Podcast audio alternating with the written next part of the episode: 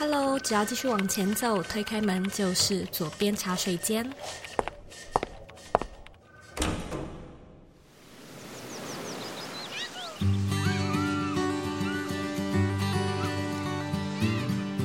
你现在在收听的是《左边茶水间》第两百一十八集。这一集呢，我们要来聊聊专案管理。那专案管理呢，和时间管理一样，都是我个人非常喜欢的一个主题，也是我认真觉得很实用的一种工作术。有专案管理的能力呢，更能够去兼顾你的计划，它最后的品质、时程还有预算，并且呢，可以减少想象还有实际之间的落差。那我们今天邀请到的来宾呢，是知名鼎鼎的讲师郝旭烈，我都叫好。好序列，好哥，因为这是他第二次上我们的节目当来宾。那好哥呢，是很多知名企业的财务顾问，也是大雅创投的执行合伙人。曾经呢，在新加坡淡马锡集团担任董事总经理，更在台积电呢当过高阶主管，所以来头很大。那我们今天呢，真的是非常的荣幸。不过呢，在节目开始之前，我一样呢有一个活动消息要跟你分享，那就是呢，我即将跟影响力教育基金会合办一个线上讲堂的工作坊。那这个讲堂呢，为期五周，一周一堂课，分别呢是从十月六号一路呢会到十一月三号，二零二二年。那在这五周里面呢，我们分别会教授五个品牌经营很重要的关键技术。第一周呢，我们会着重在定位，带你认识个人品牌的基本定位逻辑。第二周呢，我会带你认识受众，聊聊怎么设计出适合你的受众样貌和使用者流程。那第三周呢，则会开始 focus 在内容，教导你怎么去设计你的内容主轴，还有内容形式力。第四周呢，我们则是开始讲产品，教你怎么去打造你的个人品牌的商业模式。到了第五周呢，当然也就是我们最重要的环节——行销。带你去打造一个属于你的永续行销策略。那假设呢，你一直有在关注我们的 Bring Your Life 课程，觉得价位比较高一点的话呢，老实说，我认为我和影响力教育基金会所举办的这场线上课程，可以说是 Bring Your Life 的一个 mini 的版本。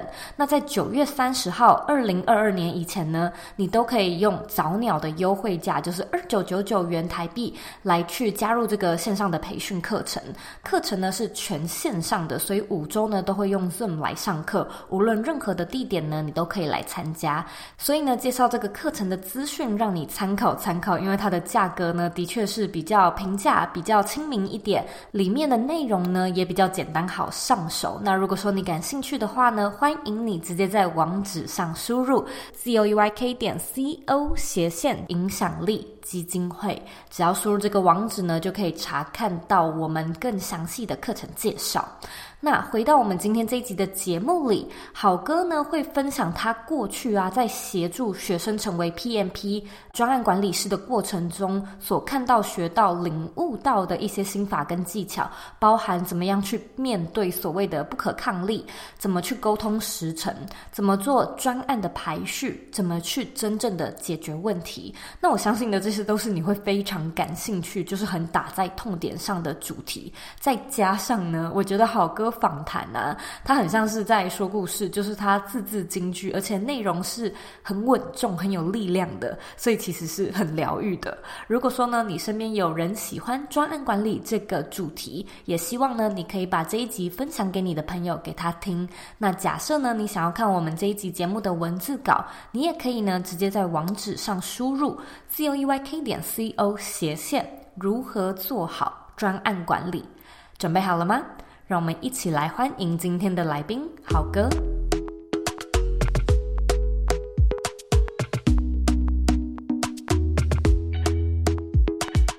今天呢，我非常的荣幸，第二次邀请到郝序列好哥来到左边茶水间。之前第一集好哥来到左边茶水间是聊，嗯，好懂秒懂的财务思维嘛。今天郝哥来到左边茶水间，其实也是要跟大家分享你的第二本新书，叫做《专案管理：玩一场从不确定到确定的游戏》。我觉得你已经开发出一种你写作的风格，就是你写作的风格跟我看第一本书是一样的，很硬，然后里面的东西内容很扎实。可是看几遍，你又觉得哦，我懂了。所以我也想要请好哥就在这边跟我们介绍一下你的这本新书，书名是怎么来的？那这本书里面在讲什么内容呢？很有趣的巧合了，前三本都是财务啊，但是我一个好朋友，然后不小心介绍那个商周的执行长跟我认识，认识之后呢，才知道我以前在大陆的时候做执行副总。那我的其中一个工作呢，就是专门负责所有大陆公司的专案管理。嗯，国际间有个叫 PMP 的专案证照，好哥光教授予这个证照就教了好多年，所以就说，哎，那他们有这个 CEO 的班级，就请我去当他们的顾问跟教练，在线上的时候跟他们做交流。那本来都线下了，不是讲财务，是讲专案管理。讲完之后呢，他们就哇，我跟你讲专案管理好简单呢、我说对啊，他为什么跟一般专案管理不一样？我说因为我过去在教授专案管理的过程当中，不管是教企业内部，或者是教人家拿到证照，很多人拿到证照或听完专案管理这些专业的传授之后，都会给我讲一个很重要的反馈：好难啊，难死了！而且第一个听不懂，第二个不知道怎么用，太多东西了。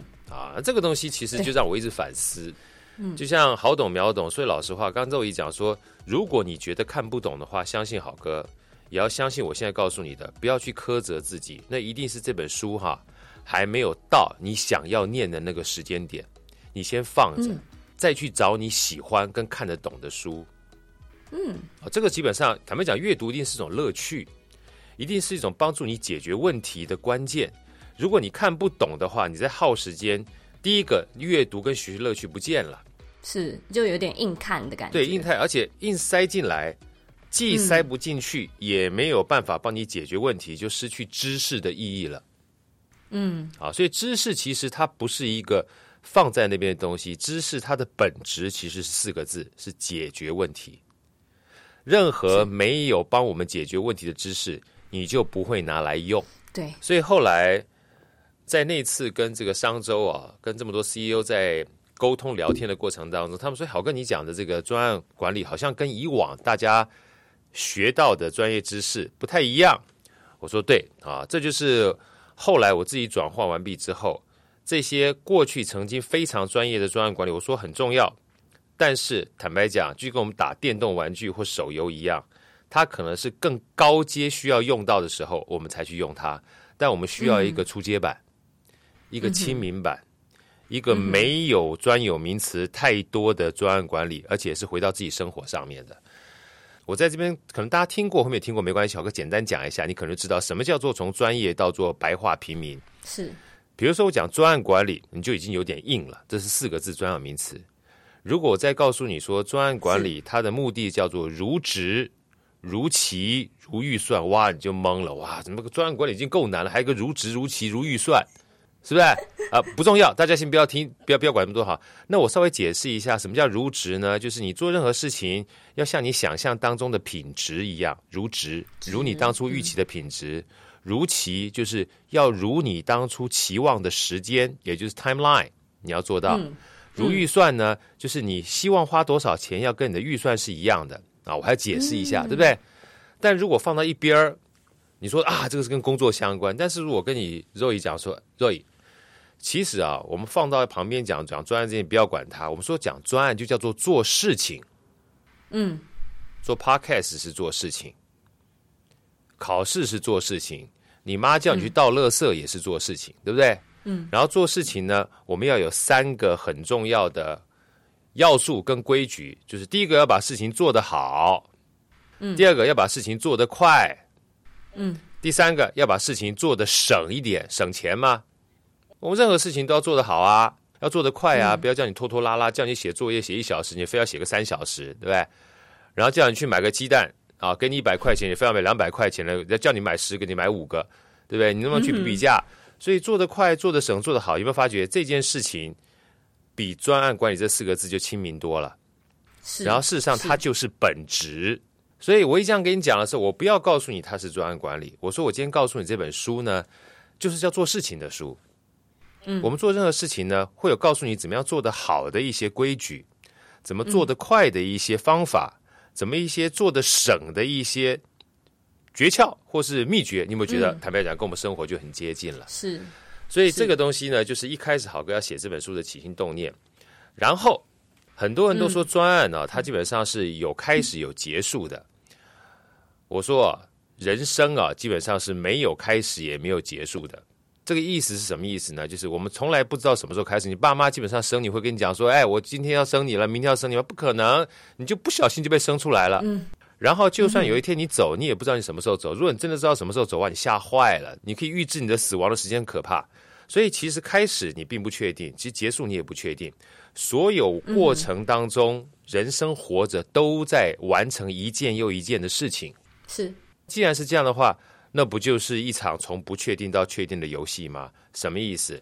就是我们每一次在做事情的时候，我们都希望确定能达到一点目标，但是过程你是永远不确定的，你只能边走边看，边学边做。就像我问这个肉也好，你知不知道，在你十年前或者是五年前，你会要做 podcast？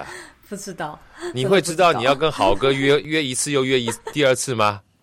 但是在一个多月前，你跟好哥说要约。在那个时间点，你也不知道我们今天是不是真的约得成，可是我们就约了，是对不对？你怎么知道说今天好哥要来之前不会确诊，没有办法过来？可是你还是要定一个确定的目标。嗯，过程的不确定呢，我们就一个一个克服就好了。就像过程本来是要在家里录的，可是现在我们换了一个录音间，重新呈现了一个崭新的方式，既可以把声音留下来，又可以用直播跟别人做分享。这个都是原来我们没有预期到的不确定的过程，是，所以从不确定到确定呢，就是我们一件事情完成一件事情累积的结果，这就是我们人生啊，就是一件事儿跟着一件事儿而已嘛。我其实觉得这本书里面真的分享非常多的心法，就是专案管理的。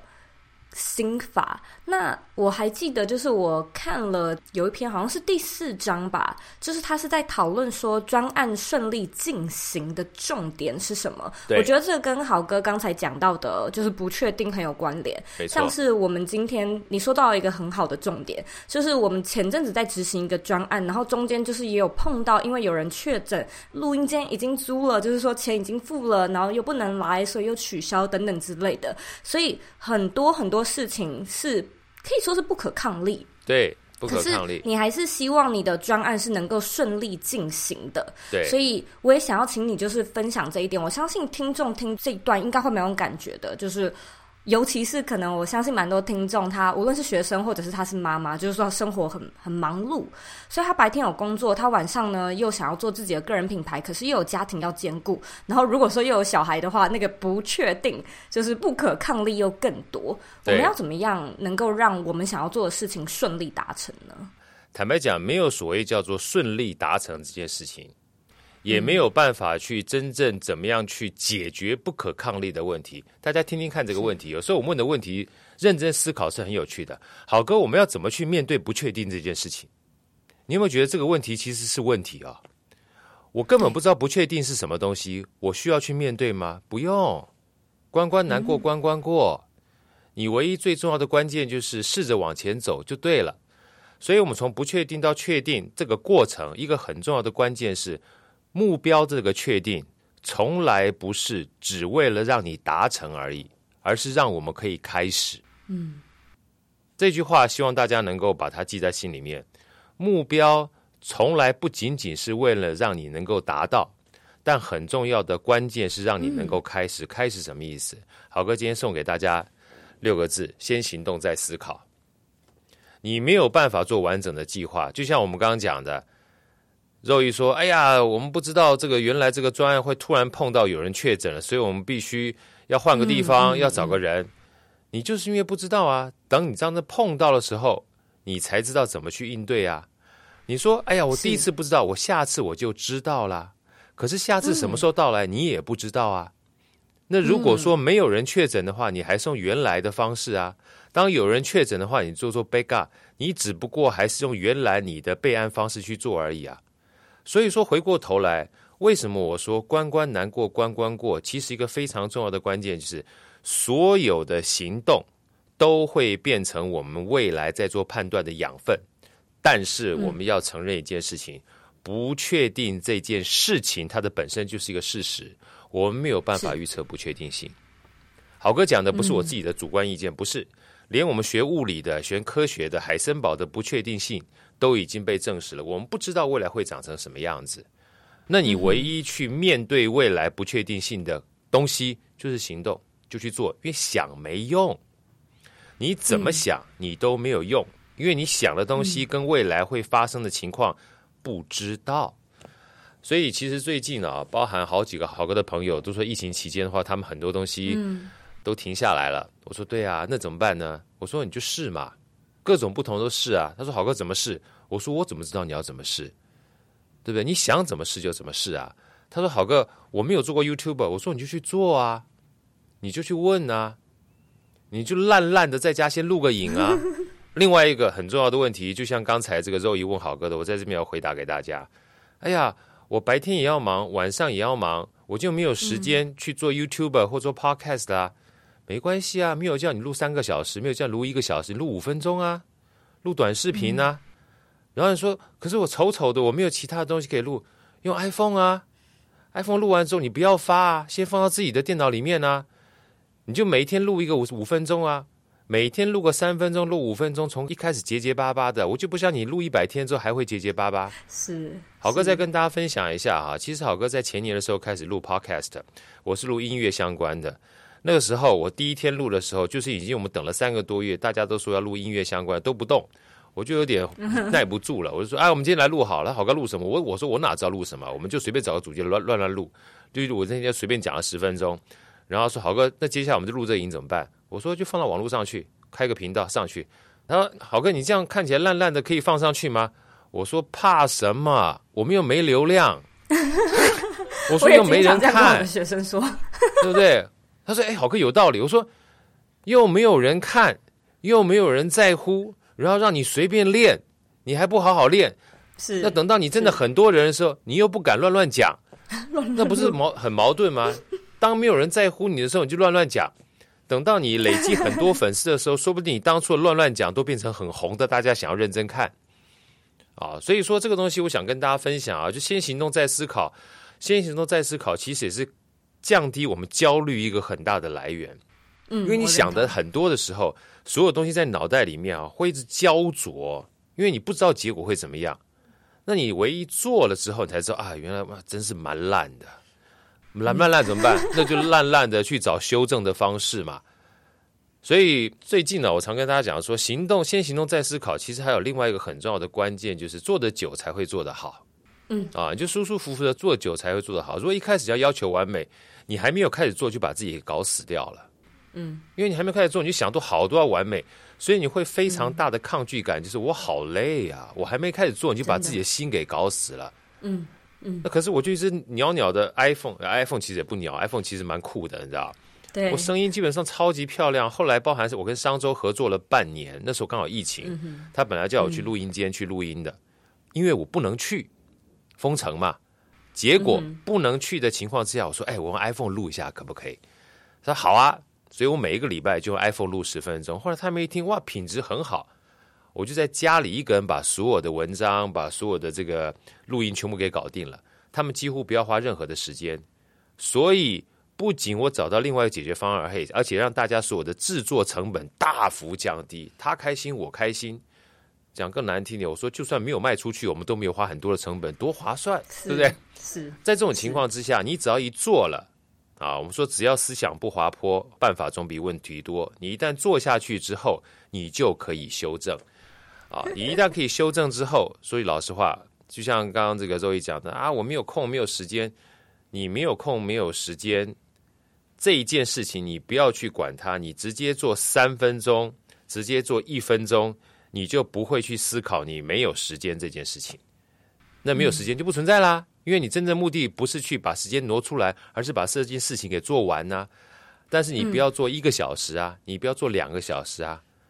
所以我是跟大家分享，在我的书里面，我说在设定目标的时候啊，少就是多，越少啊越容易开始。这不也不是好哥说的，这其实是游戏思维告诉我的。越简单的越容易开始，越少的越不会抗拒。但是积沙成塔，积少成多，久而久之，基本上就变得很厉害了。好哥，今天就是出口成章，字字金句。我其实听完你刚才这一段的分享，首先超级无敌精彩，就是非常感谢你的分享。但是我脑中突然冒出一个问题，是，就我相信好哥你在生活中应该会有遇到两类人，可能是管理风格，或者是整个人格风格本身就不一样。有一类人，他就是未雨绸缪型，就是他为了这个专案，所以他做了 Plan B、C、D、E。非常充足的准备，对。然后有另外一类人，他可能比较是随遇而安，就像你说的，关关难过关关过。遇到什么样的事情，大概也不会说特别超前部署，特别留备案。可是就是啊，发生了什么事情，遇到什么事情就解决这样子。好哥，你觉得你自己比较偏向是哪一类？或者是说，你有没有觉得，如果说真的要建议的话？你会怎么样去给听众，或者是给我们现在的学生，哪一类型是你比较推荐的，或者是他们的各自的优点呢？哦，你讲你问这个问题太好，基本上好哥就是这样的人格分裂的人。因为我有的时候也觉得，就是我还蛮两边跳的。我跟你讲哈，我讲一下我的血型跟这个星座，大家就知道我是哪一类的人了。我的星座是处女座，嗯.然后我的血型是 AB 型。基本上本身就是超级龟毛完美加人格分裂的人，所以我在一开始从小啊，我就是那种什么事情都要想的很多的人。嗯，那可是认真说起来的话，大家现在看到我的这种个性啊，嗯，跟我十一二十年前是完全不同的个性，甚至很多人都不相信我是处女座的，就是感觉已经很随遇而安了，就什么事情可以没有问题，先试了再说。嗯，那你说什么意思呢？是因为我以前太过于偏执，太过于神经质，然后人格分裂之后，突然有一天被治愈了之后，决定变成现在的样子吗？不是，好哥跟大家分享哈，不管哪一种路哈，其实没有对错，因为这就是个性的问题。但是好哥自己这么多年来之后，我的个人的感觉是，到最后会殊途同归的。你说好哥什么意思？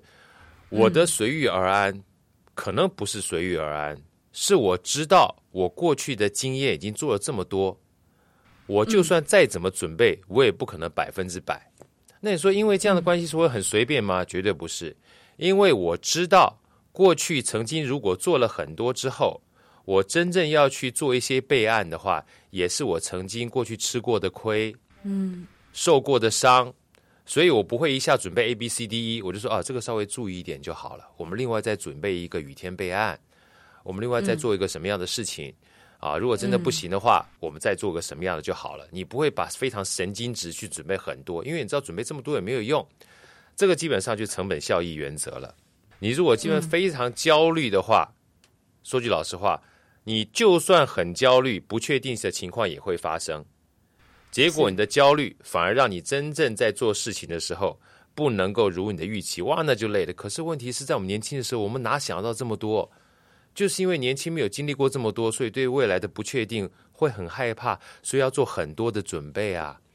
但随着年纪越来越大之后，嗯、你经历的越多之后，你说你做这么多准备，到最后真正会发生的一些意外，不过就那几项，嗯、哇，你就比较胸有成竹了。那回过头来说，小时候都不做准备，就栽跟斗的次数很多，你也有经验了。所以为什么讲说，不管是以前的松散，到稍微比较严谨，或者以前的严谨。到后来看起来比较随遇而安，其实真正问好哥，就是你是做了的结果。那你说好哥有没有不做，他就不知道。对，你不做就不知道，做了才知道，这两个很重要啊。所以真正会殊途同归的原因是做了才知道，不做不知道。是好哥觉得回应在肉易这一段问题，因为这个问题非常非常好，就是我们到底要随遇而安呢，还是要深思熟虑呢？嗯其实这个没有办法去控制的，在年轻的时候，因为你都不知道，会随着自己的个性选择一边走。嗯、叫你随遇而安，嗯、但是你深思熟虑，你也没有办法改过去。叫你深思熟虑，你要随遇，你也没有办法做。可是随着你持续不断的做的时候，你会有非常多的经验。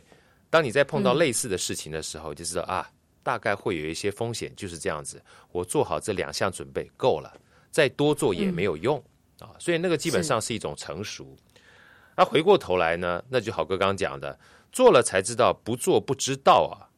这一件事情背后给好哥还有一个非常重要的关键，又回到刚才讲先行动再思考，就是很多东西啊，就包含好哥呃铁人三项好了。我那时候三十二岁的时候，就有人叫我去做铁人三项啊，我不知道大家有没有知道什么铁人三项，就是游泳啦、跑步啦、骑脚踏车啦啊。那时候还叫我参加是五十一点五公里的铁人三项，我三十二岁。我跟那个要我去的人说：“哎，我很老啦，他妈十八岁在玩，他妈找我老头子去玩。我三十二岁，我拒绝了，我不愿意。后来等我大概从大陆回来的时候，遇到两个老大哥，一个比我大十二岁，一个比我大十四岁，他们都完成了铁人三项，而且完成了一百一十三公里铁人三项，然后叫我说：你要不要参加铁人三项？”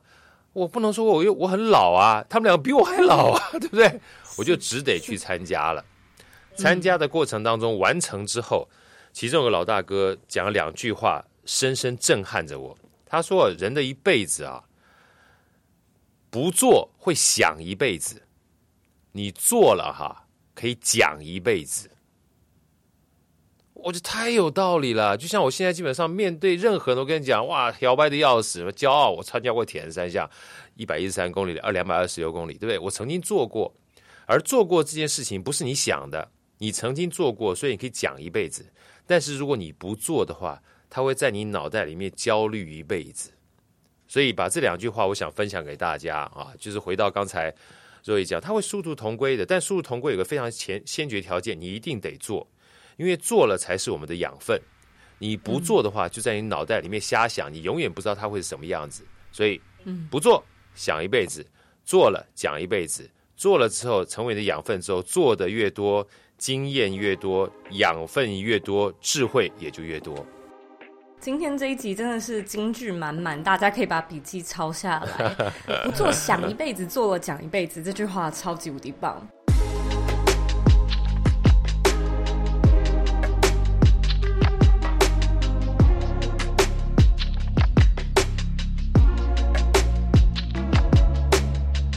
Burn Your Life 一年一度的奖学金计划登场喽！Burn Your Life 是周怡在二零一九年所创建的个人品牌线上课程，教导你如何从零开始打造自己的个人品牌，建立你的获利模式，为自己创造一个能够一边工作一边旅行的生活。我们这套课程呢，目前已经有将近两千五百位学生。那因为课程的定价是比较中高 level 的价位，所以我们每一年呢都会开放一些名额给经济上需要协助的你来申请奖学金计划。那今年度的奖学金计划呢，并没有任何的资格限制，但是呢，我们会优先将奖学金的名额颁发给学生、身心障碍、低收入户、单亲家长，还有其他类似的资格条件的族群。而获选奖学金计划的你呢，将可以获得价值台币将近一万五千元的全套 Bring Your Life 线上课程。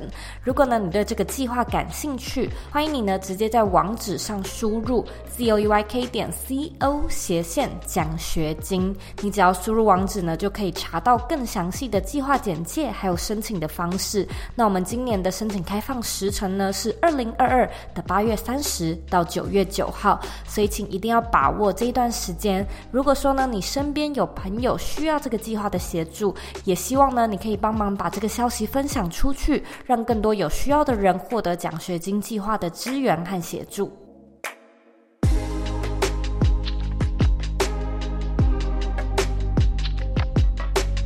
我自己其实观察身边蛮多的人，我也觉得性格上面比较能够老神在在的。对，真的好像是一种对于自己的自信，就是过往可能有一些历练、有经验，所以他可以比较稳。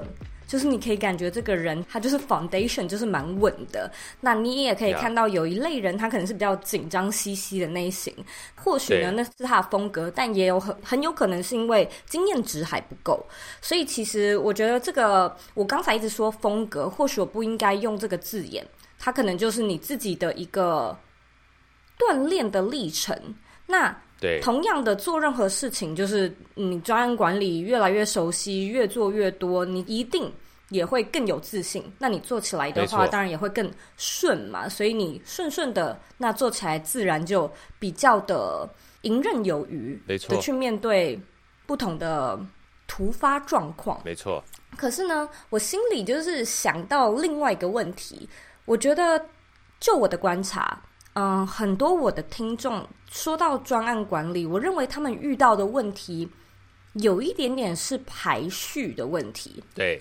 每一件事情看起来都好重要哦，然后每一件事情看起来都好紧急。对，我当然知道这个也是经验值啦，就是你做久了你就知道。可是可能对于刚开始面对专案管理的新手，他们就是自己白天也有事情，然后晚上我们假设他想要来做个人品牌，所以他可能不太知道哪一件事情应该要先做后做。对，很多时候就是在这个前期卡了，拖着拖着，然后好像你的那个动力。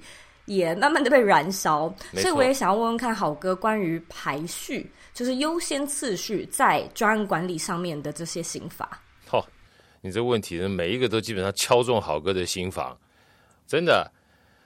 我们通常在做专案的时候，就是哇，急得要死，赶得要死，急得要死跟赶得要死哈，不是只有我们的主管跟我们老板跟我们爸妈会给我们压力，我自己都给我自己压力过。我们常常老板说：“哎，这个东西交办给你，这个很重要，ASAP as soon as possible 啊，下个礼拜要交给我。”哇，我一听到这个任务就满肚子火了。哇，我已经累得跟鬼一样。你已经交代一二三四五六七八九十十件事情给我做了，又多一个十一件事情，难不成你不知道我多忙吗？所以就想拍桌子跟你说：“No，I quit。”我碰到很多以前 staff 都跟我讲这件事情。然后他又常常听到好哥说：“千万不要老板在交付你任务的时候 say no。”他说：“好哥，你这实在太相怨了。”啊，我说很重要关键，接下来我要告诉你，你要知道一件事情。豪哥在这本书里面特别强调，就是专案管理哈，其实就做事情，不要想专案管理，做事情都是一样，就是把一堆事情集在一起，这件事情是很可怕的。而重要的关键是你老板并不知道你有多少事情，老板这么多员工，他怎么知道你有多少事情？所以回过头来，你会有一个抗拒，你会个排斥，你从来不是真正想说不。我问你好了，如果说这十件事情要你在一一个月之内完成，你有很大压力。那如果十个月呢？哎，好哥，这压力就不大了。我说对呀，所以真正的关键不是事情多嘛，而是最重要的关键是事情集在一起的时候，我时间不够嘛。嗯，所以在这个情况之下，你应该跟老板讲。把你的事情跟你的时间摊开来说，老板，我可不可以把这些事情有多一点时间去重新做个排序？我们现在在这边停一下。如果老板说，哇，原来你有这么多事情啊，要不然我拨一点人给你，嗯、要不然把时间延长一下，你就没有 say no 的这个必要性啦。因为你的 no 不是不要做，而是你希望多一点时间。我们是认知这一件事情。第二个，你说怎么排序？如果是在公司的话，你以为老板都知道啊？他不知道就开会来决定了。所以说句老实话，排序这件事情也没有人真正知道。你唯有确定我们所谓重要跟紧急程度是对公司有利的，是对个人有利的，或对老板有利的，说不定到时候老板选择最重要的那个排序是叫你去帮他先修车，跟公事一点关系都没有，或者是哎突然想到啊，你这两件事情都不要做。哎呀，今天抱歉，我这老婆不在家，你去帮我接个小孩行不行？对不对？你都不知道这个所谓的重要跟紧急程度是什么时候冒出来。你原来觉得重要事情，到最后全都不重要了。真正重要是让他能够去解决他家里的事情，他回家能够面对他老婆，他自己觉得心安。哇，你会发觉怎么这个排序变样子？这基本上就是不确定。这是针对公司或跟工作相关的。那回过头来针对个人的话，好哥就要讲我自己的例子了。我那时候在淡马锡的时候，一开始第一年非常非常累，到第二年的时候，我整个团队建立起来之后，我就规定我的员工一定要在五点之前把所有要签合的公文要送到我桌上，我六点一定要准时下班。如果你没有五点送到我桌前的话，我当天就不签，你第二天再来啊。这基本上我要让大家有这种所谓工作的概念。最重要的关键是我希望把时间留给我自己，在下班之后可以做一点我自己喜欢的事情啊，因为第二年才太累了。当我开始做这件事情之后，你知道我多开心吗？下班之后，我公司就在我住的地方旁边。我回去之后发现，哇！我从六点开始下班，到晚上十二点睡觉，六个小时时间，我兴趣又这么多元。我把所有东西排得跟我国中的时候课表一样。回去吃饭，吃完饭之后休息，休息的过程当中要写部落格，写完部落格之后要练吉他，练完吉他之后还要练打字，练完打字之后要做词曲，做完词曲之后还要去做健身，健身完毕之后再拉一下二胡。我才做了三天之后就把我自己给搞死了。哇，下班比上班还累，那我要怎么排序呢？后来我说不排了，我一个礼拜基本上有六天，有七天嘛。礼拜六、礼拜天我基本上就耍废。礼拜一到礼拜五呢，我一天做一项事情，这一项事情我只做二十分钟就好了。嗯、剩下的时间呢，比如说我今天五六个小时，对不对？我就只做一件事情。今天我就做打字，今天就做部落格。剩下的五六个小时，我不给自己排任何课表，想做什么做什么。嗯嗯。那你说我排这个东西，想做什么做什么的本质是什么？没有次序，我没有任何优先次序。我做久之后，自然会找出来一个让我想要投入比较长的时间的东西。后来我念书才知道，哦，当我很有兴趣的时候，我就进入心流状态啦。我也不要三十分钟、四十分钟，我做爽的时候，搞不好到做到一两点，我还继续不断往下做。所以我说排序这件事情啊，说句老实话，你也不知道怎么样的排序是最好的。但是一个非常重要的关键是你一定得留白。你没有留白，你是没有排序的权利的。你没有留白，你是被动的被塞东西。所以，当我们跟老板在聊天儿的时候，当我们跟老板在说要缓冲的时候，当我们跟老板说要拿多一点时间的时候，我们就在留白啊。当你有留白的时候，你才能排序啊。像好哥，我下班之后排的满满的，我排什么序啊？我看到我的 schedule 就快死掉了。但当我 六个小时里面，除了吃饭完毕之后，只有半个小时做我原来做的事情，剩下五个小时我都空的时候，我想做什么符合我心情的，那就是效益最大的，我就在做排序了。嗯，所以留白呢，基本上是排序很重要的一件事情。像以前我们常常在聊天的时候，大家都说：“哎，你最近过得怎么样？”我说：“忙，忙死了。”那现在呢，我刚还是跟那个。克莱尔在聊，他说：“豪哥，你是不是很忙？”我说：“我闲，我闲死了。他每天都闲的不知道什么一样。他说：“我跟你骗人。”我说：“对，因为大家每个看到我说你这么多事情，怎么会闲？”我说：“我真的很闲。我如果不闲的话，我怎么有办法在晚上，在这个时间点，Roy 跟克莱尔叫我来，我就能够播出时间来。如果以前我忙着要加班，我根本没办法来。”嗯，所以这个时间我来这个地方是我主动安排进去的。嗯，所以忙呢的事情是被被动决定的。嗯，他没有排序这件事情。嗯，但当你很闲的时候，你把东西放进来的一刹那，你就在做排序了。所以留白才有主动选择的权利。至于选择是什么不重要，当你选择的时候，你觉得排序不行，下次换一下就好了嘛。所以跟大家分享，留白才有选择权，选择权你才有决定排序这件事情的关键。而在这件事情里面，好哥留两个，如果大家说京剧也可以啊，不是京剧也没关系。这也就是我们人生当中，不管是公司和跟个人都是一样，这两句话对豪哥影响很大，就是我们常常高估了一年可以做的事情。嗯，瞎塞塞塞进去，却低估了十年可以完成的功业。你把时间一拉长，很多事情就变得不一样了。但你塞在一起的时候，焦虑又来了。就像豪哥讲的，对？我基本上五件事情，一天做一项，轻松，我可以做的很久。但是我每一天都做五项的话，做两天就死掉了。嗯，所以把时间拉长一点，它就是留白；把时间拉长一点，你就缓冲。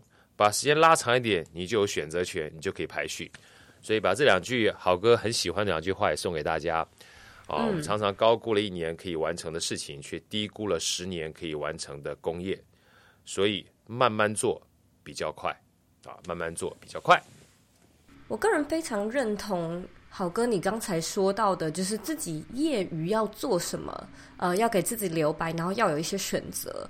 我觉得聊到这个，其实也可以邀请听众去想一想，你就是来做个人品牌，或者是你来自我成长、做一些自我学习的动机是什么？很多时候，你可能只是希望就是生活更加的充实，就是这是终极目标，或者是呃下了班之后的生活更丰富、色彩更多。那有的时候专心做好一件事情，然后享受在其中，不会比做很多很多事情还要差。对，所以有的时候真的不需要排那么多。就像好哥在最一开始讲到的少即是多，很多时候我们在做专案管理，我们就会觉得哦，这个也要做，那个也要做，然后还有第三个，还有第四个事情，就是好像可以回到原点，就是回归原点，就是你到底干嘛来做这个专案管理？你到底干嘛起步来做这件事情？好像不用搞得那么复杂，对不对？对，没错。而且这个刚好肉也帮好哥留个我想要分享的东西，不要做那么复杂，就回到。豪哥讲这句话，就玩一场从不确定到确定的游戏，其中一个头跟尾其实是非常重要的关键，就玩游戏。你说豪哥怎么样玩游戏这件事情？这个其实是郝哥自己回想哈，我在整工作这么多年，快三十年了，哇，我做了很多工作上面自己在当时可能觉得是丰功伟业的事情，可是回想起来一点都想不到，我都我已经完全忘记了当初的丰功伟业的细节是什么东西了。可是如果叫我能够跟大家分享哈。嗯的东西几乎都是好玩的经历，跟别人出去那里吃吃喝喝啦，出去旅游啦，出去耍废啦，出去骑脚踏车啦，参加铁人三项啦，去演出啦，去唱歌啦，然后唱歌被人家基本上酸说唱的很难听啦，然后这个骑脚踏车骑得快要死要活的啦，就是这些东西都跟工作无关，可是回忆起来会觉得很有趣。坦白讲，它就是玩儿。嗯那玩什么意思呢？玩也是心流啊！就算你做工作做得很有趣的话，其实你不把工作当工作了。所以通常会让我们觉得最幸福的事情，从来不是工作本身，而是工作这件事情让我们觉得很好玩，你会一直做下去的时候，这件事情就有意义了。回到刚刚讲哈，让我们觉得自己能够很闲的时候，有主动权这件事情很关键。由于前段时间我听到另外一个 YouTube，。他说了一段话，也让我很有所感。他说：“人生之所以有意义啊，从来不是你做了多少事情，而是你主动做了多少事情。”哇，一个巴掌拍到我头里面，就觉得感觉就是茅塞顿开，跟我想法是一模一样的。是人生之所以有意义，从来不是你做了多少事情，而是你主动做了多少事情，就代表你有对你生命的决策权。嗯，你有你生命的选择权。而我们当所有要选择的过程当中，你一定会选择你觉得幸福的事情。幸福的事情一定好玩。想想看，你在恋爱的时候是不是很好玩？想想你带出去带小孩出去玩的时候是不是很好玩？想想看你从小跟你爸妈出去的时候是不是很好玩？难不成是你爸妈叫你写功课的时候你觉得很好玩？你有病吗？对不对？对不对？所有东西一定是觉得好玩的话，你才觉得那个幸福的感觉会出来嘛？是是。所以我才讲说，玩一场从不确定到确定的游戏。如果人生当中能够让我们有所选择的话，我们想要做的事情，从玩做出发点，它真正是一个游戏接着一个游戏。我觉得这才是我们人生当中做事情啊的本质。所以我一直想把这个主题啊能够分享给大家，原因就在这里。虽然专案管理是个很硬的名称。但是其实我每次出去跟别人演讲、跟分享的时候，我都是把这个主题当成是我想跟别人分享的，也趁这个机会告诉大家，专案管理其实不是专案管理，它就是人生一连串的事件所组合而成我们的人生历程。今天非常谢谢好哥这么精彩的分享，我相信我。回去剪，然后回去听第二遍、第三遍，应该会有很多很多不一样的启发。那最后呢，我一样要来问好哥，是你曾经被问过的问题。好啊，好。你认为的理想生活是什么呢？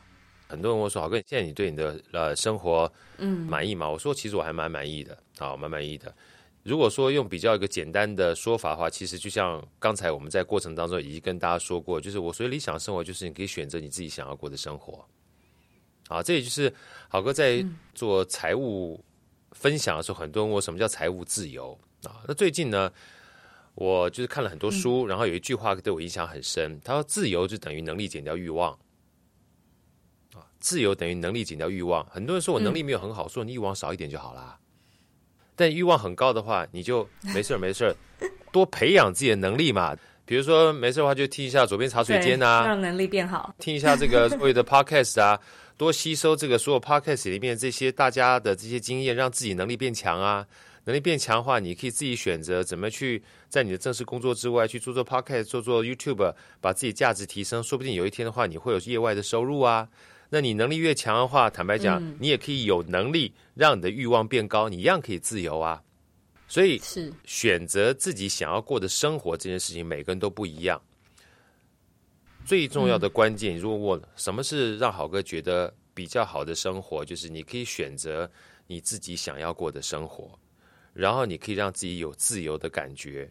那自由等于能力减掉欲望，但是好哥必须告诉大家，这个东西真的很重要。为什么？因为我也被同样问过的问题，好哥，可是现在目前我们就说被封城啊，在家里 lock down 出不去怎么办？这不自由啊。嗯心境上可以自由，答对了。肉一帮好哥这个答案讲出来了。我说我不能出去骑脚踏车，但是我告诉我自己，我可以在我自己家里面每天做瑜伽，享受那种呼吸的冥想快感的时候，我就比其他人来的自由了。所以所有的自由这种东西，跟能力跟欲望有关。嗯，真正让我们觉得困扰的，从来不是事情本身，而是我们对事情的看法。嗯，而看法这件事情，好哥不是要大家心灵鸡汤啊，阳光不是这个意思。看法这件事情其实跟学习有关，因为当你的学习基本上越广阔的时候，我刚刚讲嘛，学习是知识嘛，你会解决心里面心里的困惑。所以从书里面，从 YouTube 里面，从左边的茶水间的 Podcast 里面，持续的不断吸收来自于不同的知识，它会让我们有智慧。知道说碰到这种情况的话，如果你过去没有这样的经验，那有没有别人的经验可以借鉴，让我们能够解决问题？嗯、那这样情况之下，你的能力就提升了，那你的自由度呢，就可以比较大一点了。今天非常谢谢豪哥二次来访左边茶水间，我跟你聊得非常的愉快，也祝你新书大卖。那如果说听众就是对于今天我们讲到的这本书《专案管理：玩一场从不确定到确定的游戏》。这本书感兴趣的话呢，我们回到这一集的原文，或者是直接在博客来上面都找得到。好，今天呢非常谢谢好哥来到我们这个现场，我希望呢就是大家都有收获，我这一集会非常非常的有收获。谢谢谢谢周一，谢谢大家参与，拜拜。谢谢。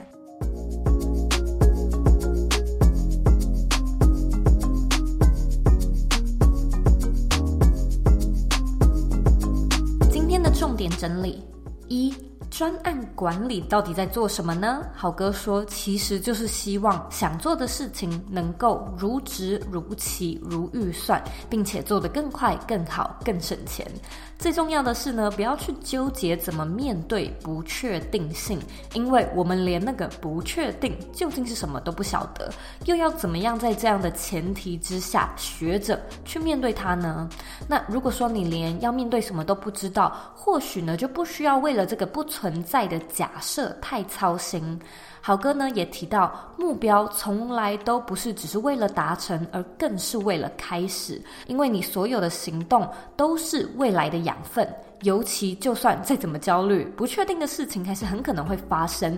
但是经历的越多，就会发现以前无论是松散的还是随遇而安的性格，都在有了历练之后，可以更游刃有余地调整到一个比较平衡、比较稳定的状态。更重要的是，不做会想一辈子，做了可以讲一辈子。二。谈到专案管理的时间急迫性，好哥说呢，真正关键的不是事情多，而是事情都挤在一起的时候，时间才会感觉不够用。那会有这样的一个专案的急迫性，很多时候呢，就是因为没有充分的沟通。因为大部分的老板呢，通常不会知道你有多少事情在忙。像是呢，我就是经常要和我的团队去盘点他们现在的工作事项，我们可能也会有所谓的。的 weekly agenda 的模板，那为的呢，就是希望可以让我用远端的方式就知道伙伴们最近在忙些什么。不然，老实说，我们就是都有各自的 agenda，我们是很难时时刻刻都记得对方手上在忙什么事情。至于怎么样去排序，好哥的建议呢，就是用开会来决定。除非呢，你是自己一个人做事，不然排序这件事情就是你自己决定就好了嘛，就是看你自己想要怎么安排，然后结果自己承担。但是在大部分的专案管理里呢，我们都因为是要牵连到其他部门、其他的伙伴。所以排序排程这件事情，真的可能也只能靠会议来确认。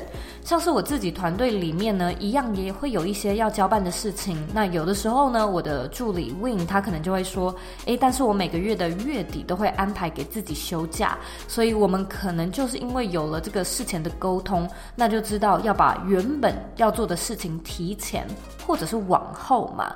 所以呢，专案只要提前做好准备，其实它的弹性真的是可以很大的。三，最后讲到排序呢，我们就该来聊聊留白这件事情。如果没有留白的话，你就没有排序的权利。例如说呢，你一个礼拜的工作都塞满了，那自然怎么排都还是一样的忙。如果说呢，你把专案的时程从原本的一周改成两周，有了空白，排序的权利就浮现了。人生的意义呢，从来不是你做了多少事，而是你真正主动的选择做了多少事。越是主动呢，你就越有自己生命的主导权，而且可以做选择的话，你一定也是会选择自己心之所向的道路嘛。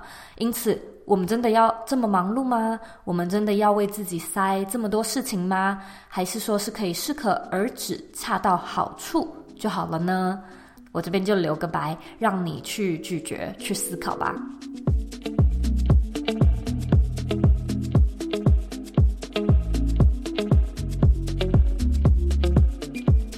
感谢你收听我们今天的节目。听好哥说话是不是很像在听故事一样很疗愈呢？